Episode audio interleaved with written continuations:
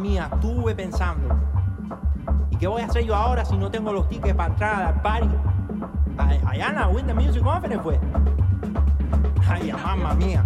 Y como yo sé tocar el tambor, entonces yo le abrí a, yo le hablé al dormer, le dije si podía tocar. ¿Y qué fue?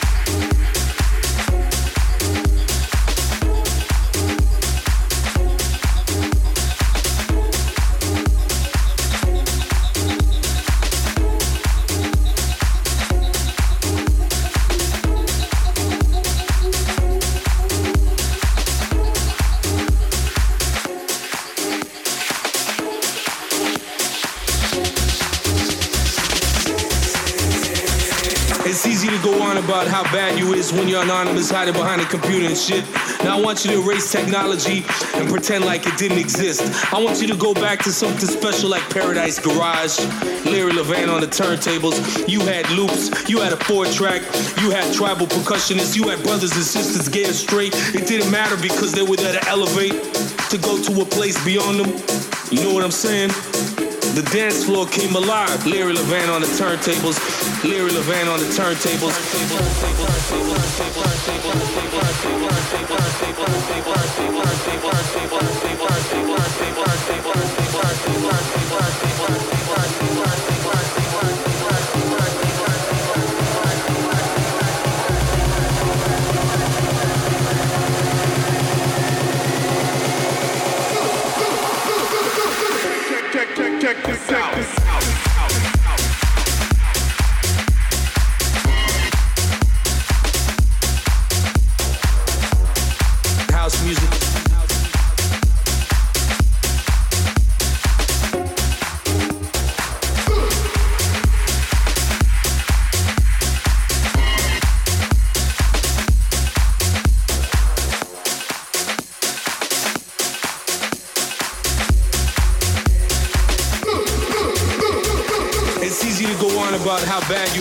anonymous hiding behind a computer and shit. Now I want you to erase technology and pretend like it didn't exist. I want you to go back to something special like Paradise Garage, Larry Levan on the turntables, Larry Levan on the turntables.